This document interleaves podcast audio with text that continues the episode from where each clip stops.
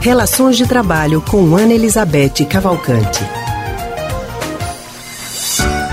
Já estamos ao telefone com Ana Elizabeth Cavalcante, que é psicóloga e psicanalista do Centro de Pesquisa em Psicanálise e Linguagem, CPPL. Hoje, Ana Elizabeth vai falar sobre a missão, o desafio, a vocação de seu próprio chefe. Ana Elizabeth, boa tarde. Boa tarde, Leandro. Boa tarde, Lília. Boa tarde aos ouvintes. Boa tarde, Ana Elizabeth.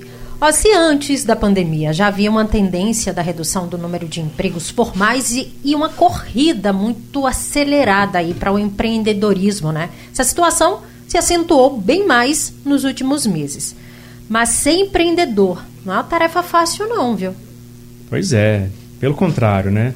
Quem tenta conta que são muitos desafios. E se a gente pudesse dar três dicas essenciais para quem deseja se aventurar no mundo dos microempreendedores individuais ou das microempresas, como é que a gente pode falar isso para as pessoas? Né? São os pequenos negócios, aquele que a pessoa trabalha sozinha, tem que dar conta do recado sozinha. O que, que a pessoa precisa ter para isso? Pois é, não é fácil, E nesse momento né, de tanta precarização do emprego, né, eu acho que tem uma coisa importante, né, Leandro e, e Lívia, que é a gente não confundir o que é uma opção assim muito precarizada, né, de um trabalho que você tem que fazer de qualquer jeito porque está necessitando, porque ficou desempregado, e de como você vê quando você vai partir para empreender mesmo um negócio seu.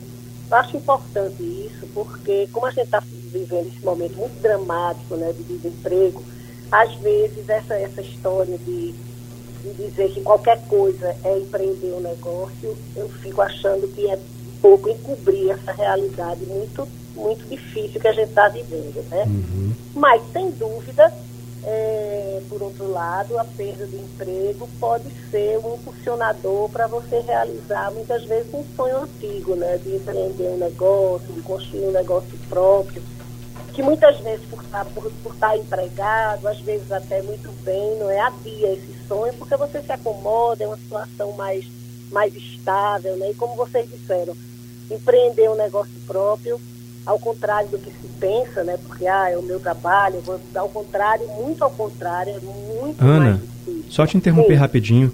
Para pedir para você claro. falar um pouquinho mais alto, um pouquinho mais perto do telefone, para a gente poder te ouvir melhor, por favor. Ah, tá bom, tá bom, desculpa aí. Imagina. então, veja, é, de fato, como vocês estavam dizendo, é uma coisa muito difícil, né? Eu estava pensando assim, três pontos que são indispensáveis, então, para quem precisa, é, para quem parte de fato para empreender, para criar o seu próprio negócio, né? Que é uma coisa muito boa, mas exige determinados cuidados. Entre... Primeira... Sim. Esses cuidados, quais seriam? Principalmente para a pessoa que está apostando na primeira, na, pela primeira vez nessa, nessa empreitada aí. Exatamente. Eu acho que a primeira coisa é ter muito desejo, muita, é, muito gosto pelo que faz, né? Isso é a coisa fundamental, pelo seguinte, porque isso daí é o que vai sustentar todas as dificuldades, sabe, Leandra?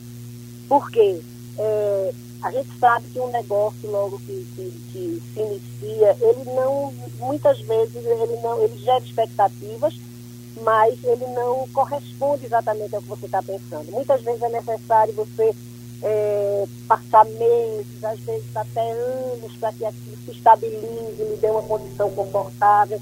Então é preciso ter muito desejo, muita clareza, muita determinação para que se parta para empreender um negócio próprio. Isso é a primeira, a primeira condição, indispensável. Mas isso não é tudo, né? A segunda é muito importante essa, que é você verificar a pertinência do seu negócio. Não existe nenhum negócio que possa dar certo se ele não se dirige para um público que procura e que necessita daquilo que você vai oferecer. Muitos negócios não, não, não dão certo exatamente porque a pessoa não faz essa pesquisa, não conhece bem o ambiente. Isso vale para qualquer coisa. Para uma quitanda de um bairro até uma grande empresa, você tem que ter certeza de que seu negócio vai de encontro às necessidades de um determinado público, né? Então é impossível você abrir um negócio antes de fazer uma pesquisa importante, séria, cuidadosa do ambiente.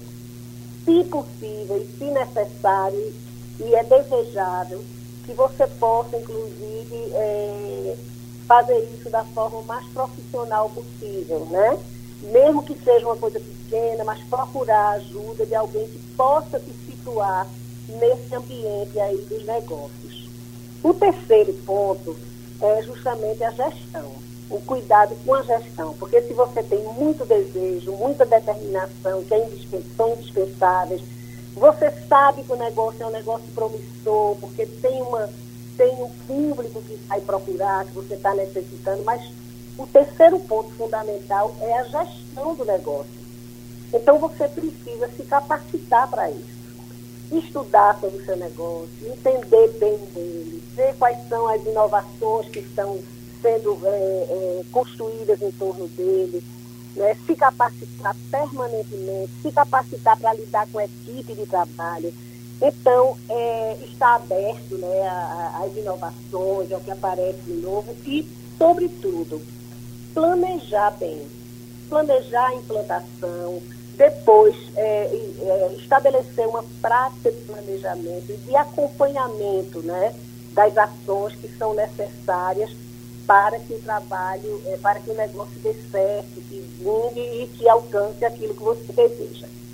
Ô Ana, é, mesmo seguindo todos esses pontos, tendo muita vontade, muitos sonhos, pesquisando, mas eu acho que a pessoa ela precisa estar preparada também para caso o negócio não dê certo. Empreender uma, duas, três vezes? Claro, isso é outro ponto muito importante, né? Saber lidar com os. Com, quer dizer, que não, não é exatamente um fracasso, mas são os erros, né? E os percalços que acompanham nessa, necessariamente a implantação do negócio, né? Então você toca num ponto muito importante, Lili, eu acho. Essa capacidade né, de você lidar com o erro, lidar com o tropeço, e saber tirar proveito disso, não é? Tirar proveito e conseguir é, é partir para empreender novamente, utilizando exatamente aquilo que foi, que foi erro. Quer dizer, essa história da gente utilizar o erro como uma, um fator de desenvolvimento e aprendizado. Isso é muito importante, porque com certeza, em todo empreendimento, você vai ter percalços, né? É muito, muito difícil que você implanta um negócio, sobretudo para aqueles que estão iniciando, que nunca fizeram isso e não, vai cometer, não, não vão cometer erros. Isso é uma coisa quase impossível. E a, essa capacidade de enfrentamento dessas, dessas situações é também um fator fundamental. Certo, Ana. Obrigado, viu, mais uma vez pela sua participação com a gente aqui. Ana, muito tá obrigada. Boa tarde para vocês. Até mais. Acabamos de conversar com Ana Elizabeth Cavalcante, que é psicóloga e psicanalista do Centro de Pesquisa em Psicanálise e Linguagem, CPPL. Rádio Jornal.